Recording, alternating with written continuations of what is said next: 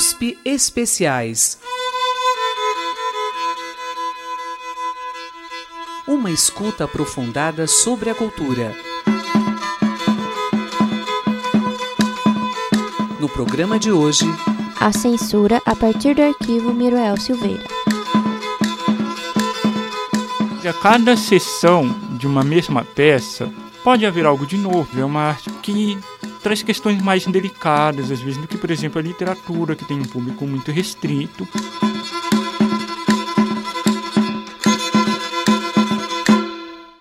Arte e censura no Brasil conviveram por muito tempo. Neste programa, vamos falar disso. Mas, como é um tema muito amplo, vamos centrar nossa discussão no teatro e usar como exemplo duas peças que foram censuradas: O Crime do Poço, de Helena Silveira, e Reportagem de um Tempo Mal, de Plínio Marcos.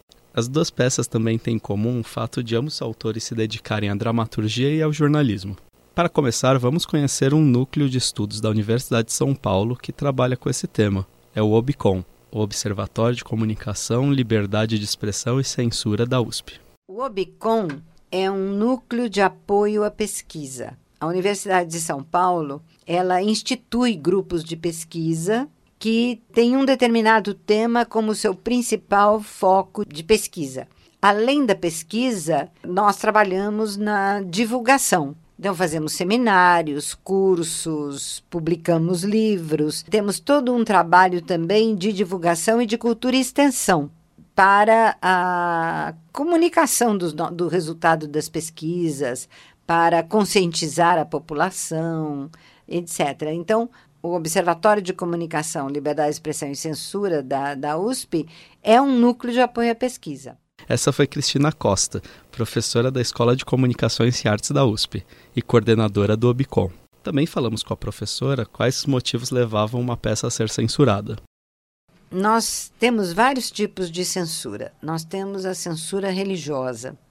A censura religiosa vem principalmente uh, de uma tradição da Igreja Católica como censora, porque a censura, enquanto um procedimento rotineiro, institucionalizado, surgiu na Igreja Católica. Quando surgiu o protestantismo, e a Igreja Católica começou a perseguir as heresias. Então, uh, nenhum livro podia ser publicado e tal sem o, o imprima-se da Igreja Católica. Então, a Igreja Católica ela foi a grande censora da história do Ocidente. E essa, uh, essa tradição censória da Igreja Católica permanece até hoje. Depois, nós temos a censura política, seja ideológica, quer dizer, cortando frases que sejam críticas ao sistema capitalista ou ao status quo, né? E a gente tem também a censura social, que é essa censura. Uh, então você não pode falar nordestino, você não pode falar a palavra judeu, você não pode falar a palavra negro, né? Quer dizer, uma pasteurização uh, dos textos. Quando pensamos em censura, muitas vezes associamos a ditaduras.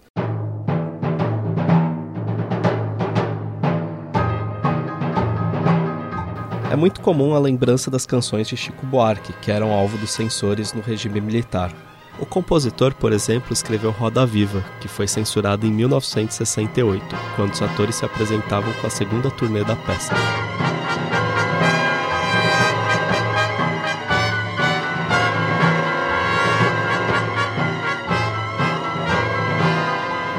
turnê ficou marcada pois em São Paulo foi interrompida por conta de ataques do CCC, Comando de Caça aos Comunistas.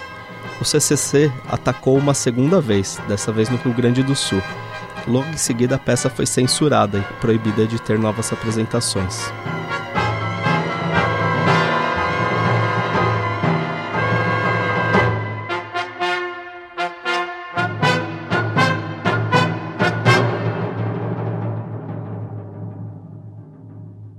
José Ismar Petrola, doutorando da Escola de Comunicações e Artes da USP, estuda o tema da censura.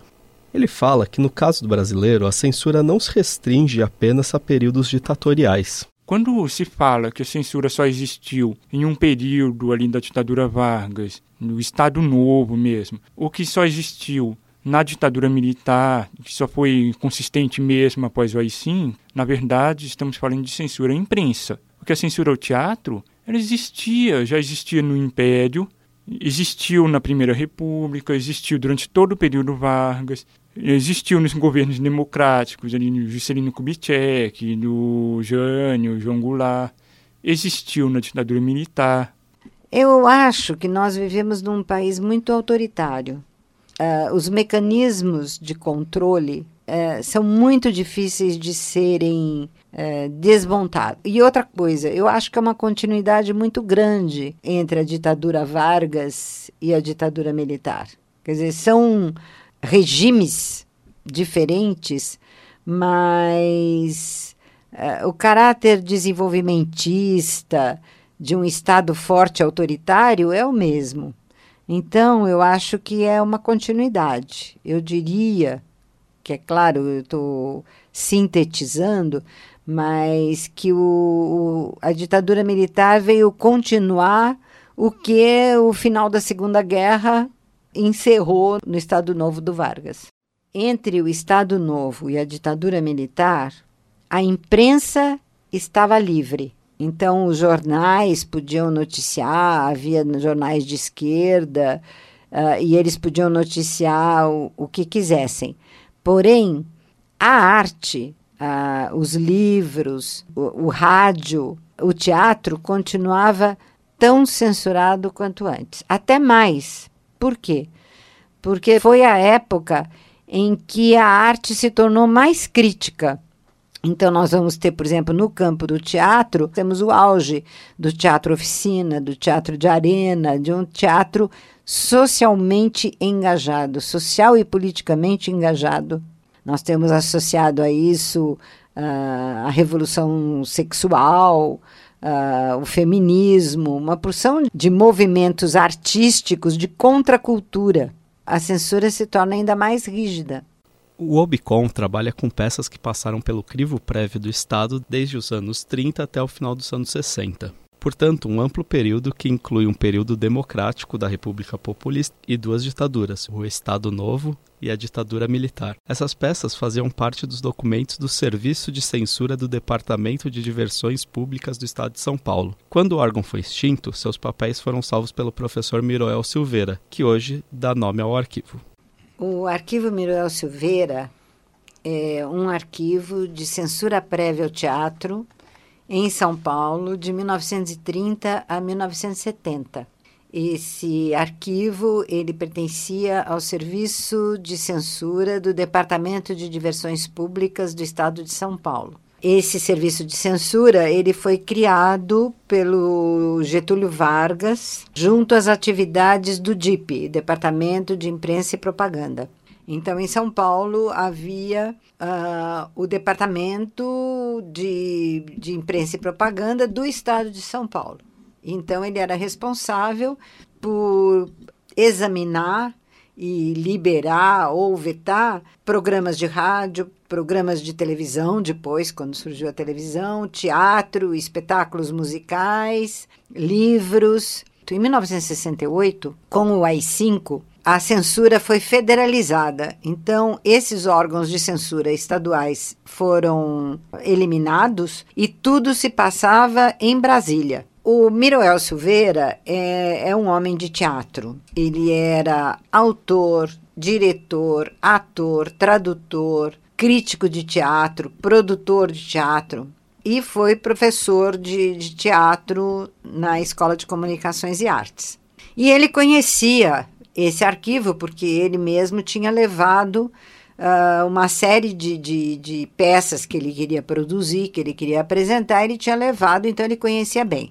Quando, em 1988, a Constituição acabou com a censura, ele se preocupou com, o, com esse arquivo. Diz a lenda que ele chegou lá e perguntou o que, que vocês vão fazer com o, com o arquivo e que eles disseram, nós vamos pôr fogo. E aí, então, ele falou: vocês me dão? E que disseram assim: se você levar hoje, pode levar. E ele foi pegar uma caminhonete e trouxe para a sala dele. Como a censura estava recém extinta, eles, ele achou melhor deixar escondido na sala dele. e ele morreu logo em seguida. E então esse arquivo ficou de até a reforma do prédio da ECA escondido na, na sala que ele, que ele utilizava. Aí, quando reformou o prédio, passaram para a biblioteca. José Ismar Petrola conta como começou seu trabalho com o tema da censura. O meu trabalho no Arquivo Miriel Silveira começou em 2007, quando ele ainda estava no segundo ano da graduação em jornalismo na ECA, eu estava procurando um programa de iniciação científica para participar. E eu fui apresentado à professora Cristina Costa, que coordenava um grupo de pesquisas naquele arquivo, e eu fiquei fascinado por aquilo, porque desde adolescente eu sempre tive uma fascinação por esse tema da censura. Uma coisa que me chamava atenção nesse arquivo é que muitos autores de teatro, principalmente nas décadas de 50 e 60, foram jornalistas e geralmente eram autores muito censurados. Então, o meu projeto de mestrado partiu dessa observação. Eram autores que trabalharam com jornalismo em algum momento de suas vidas é, todos eles escreveram peças que eram de alguma forma referenciadas no jornalismo, ou por serem baseadas em reportagens, ou porque faziam referências a esse universo do jornalismo, e todos eles foram muito censurados.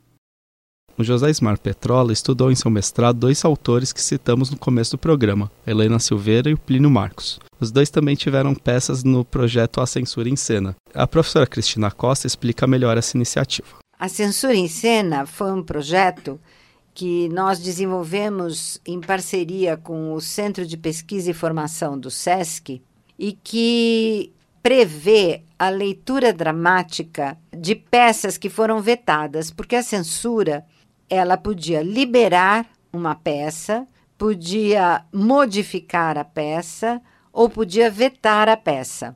Então, a grande maioria das obras tiveram algum tipo de modificação. Ou tirava-se uma palavra, ou tirava-se uma frase, uh, ou tirava-se um personagem, uh, modificava-se um cenário. Então, a grande maioria das peças tem algum tipo de alteração. Das 6.137 peças, cerca de, de 60 peças foram vetadas, isto é, proibidas. E o que nós vimos é o seguinte, que embora algumas dessas peças fossem de autores famosos, essas peças ficaram num limbo. Pouca gente viu, pouca gente, mesmo depois de terminada a censura, encenou essas peças. Então, o projeto Censura em Cena, ele visava fazer a leitura dramática de algumas dessas peças que foram vetadas, principalmente aquelas de autores mais conhecidos, e depois fazer um debate sobre por que aquela peça tinha sido censurada. Uma das peças abordadas no projeto A Censura em Cena foi O Fundo do Poço, de Helena Silveira. Cristina Costa fala mais sobre a autora e a peça. Helena Silveira, ela era jornalista, ela era, ela escrevia também romances e ficção, ela é crítica de televisão. E ela teve acesso, como uma jornalista, ela teve acesso às reportagens sobre um crime que houve em São Paulo, no Bexiga. Foi um crime praticado por um professor de biologia que era doutorando da Universidade de São Paulo e ele morava com a mãe e duas irmãs e ele mata as três, é, veste com uma túnica mortuária e enterra no poço que ele tinha mandado construir no jardim da casa dele. Ele diz para os vizinhos que a mãe e as irmãs haviam uh, saído de uma viagem pelo sul do país e haviam sofrido um desastre e tinham morrido.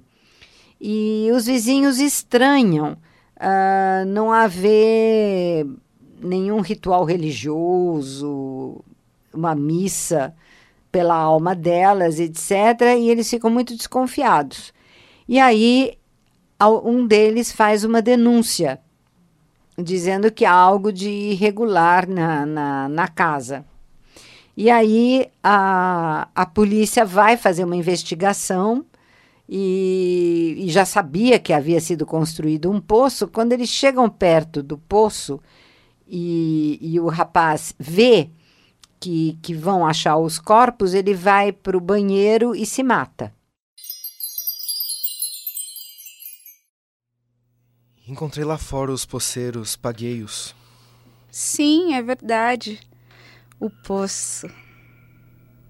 O que tem o poço? Ficou bonito. Até cantei para ele. Que que é? Você foi que me inoculou a mania da poesia? Vamos ter água boa. Sim, água pura. Perto tem um mamoeiro que fica tal se montasse guarda. E o poço desce na terra, perfura a terra. Bandas de terra se abriram como uma ferida para os lados. Seria bom se pudesse descer aquele fundo onde sobrenada uma claridade de poente. Espiei lá dentro quando os homens cavavam. De onde vem aquela claridade, Júlio? Parece até que existe uma saída embaixo da terra. Engano. O poço não tem saída. A claridade vem de cima, ele só tem entrada. Não? Entretanto, quando me debruçava nele, lembrei-me da sua imagem do túnel. E o poço era como um túnel que desembocava para um lado de lá. Ah, é lindo o poço, parece um moço. Ai, quem me dera beijar-lhe o fundo florido e fofo como a passagem da primavera. É lindo o poço, parece um moço. Ai, quem me dera o seu abraço. Seguro o porto ao meu cansaço. É lindo o poço, parece morto. Mamãe, trouxe umas injeções novas para você e para as meninas. E esse crime, ele eh, foi de grande comoção na cidade de São Paulo. E, e aí, a Helena Silveira, vendo tudo isso, e é importante dizer que naquela época havia uma preocupação com ah, famílias ah, neuróticas que acabavam criando ah, personalidades psicóticas. Então, ela escreve uma peça eh, mostrando que, na verdade, o criminoso ele era resultado de uma família extremamente opressiva e que, na verdade, ele tinha arrumado uma namorada e a mãe e as, e as irmãs, de uma personalidade muito doentia, uh, não aceitavam o romance dele e que então isso teria feito com que ele arquitetasse o, o crime. E essa peça foi levada para o serviço de censura que não que vetou essa peça. E vetou porque a justificativa do censor era de que a peça uh, falava de um crime uh, que havia comovido muito a cidade de São Paulo e que ele achava que a arte devia falar de coisas que enaltecessem a sociedade e não que lembrassem que a sociedade é, é doente. Então, a Helena Silveira modificou o, o o texto para ver se cortava um pouco a ligação direta uh, com uh, o, o, chamado crime do poço, né? E, e ela conseguiu estrear, mas depois ela foi também vítima de um processo da família uh, que achou que, que era uma invasão de privacidade, como a gente fala hoje, né? E a peça acabou nunca mais sendo é, reapresentada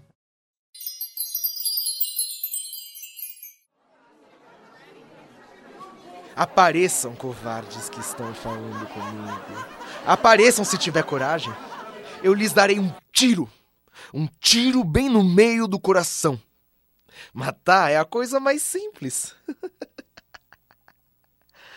ah, a terra está pedindo morto. Está pedindo mortos o tempo todo. Foi. Foi eutanásia sim. Eu lhe juro pelas minhas irmãs também, pelas coitadinhas que estão mortas, que não saio dessa casa. Não saio! Não saio desta casa! Se eu pudesse sair desta casa, tudo seria tão fácil.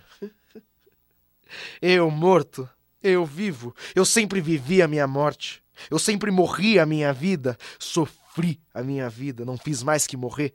Morrer todos os dias um pouquinho. Acordas todos os dias para morrer mais, morrer mais. Mas sou eu que estou enterrado, não elas. Eu morto? Eu vivo? Que cheiro de terra!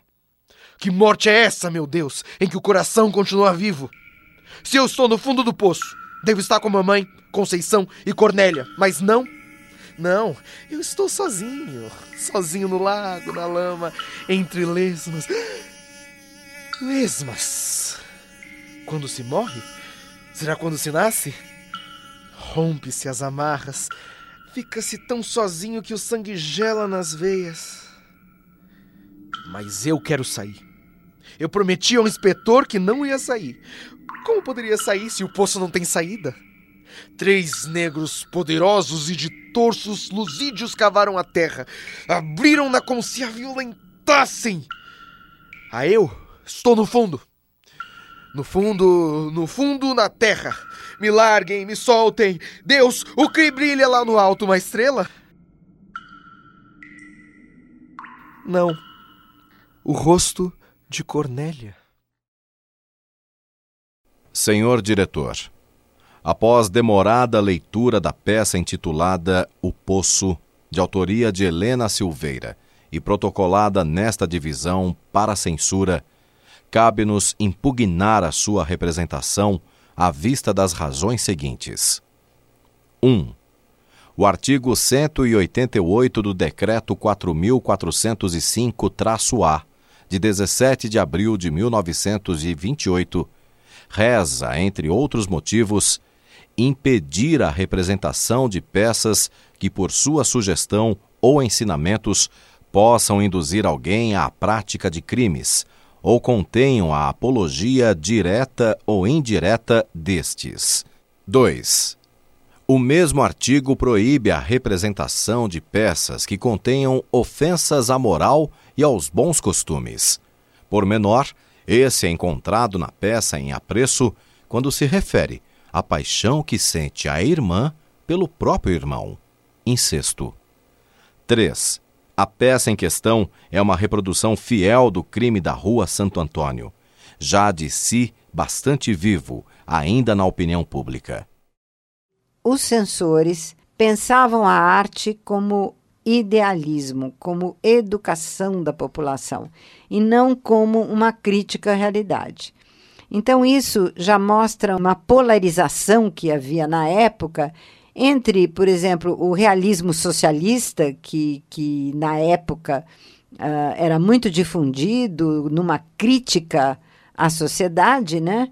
Uh, e uma arte idealizada que era defendida justamente pelos liberais. Então, uh, essa, essa primeira questão que ela levanta. A segunda questão é que, ao fazer uma crítica e, digamos, culpabilizando a família pelo crime que havia sido cometido, a Helena Silveira uh, parece que tocava num ponto nevrálgico, que é a defesa da família. Quer dizer, então a família é é sempre boa, é sempre santa e não deve ser criticada.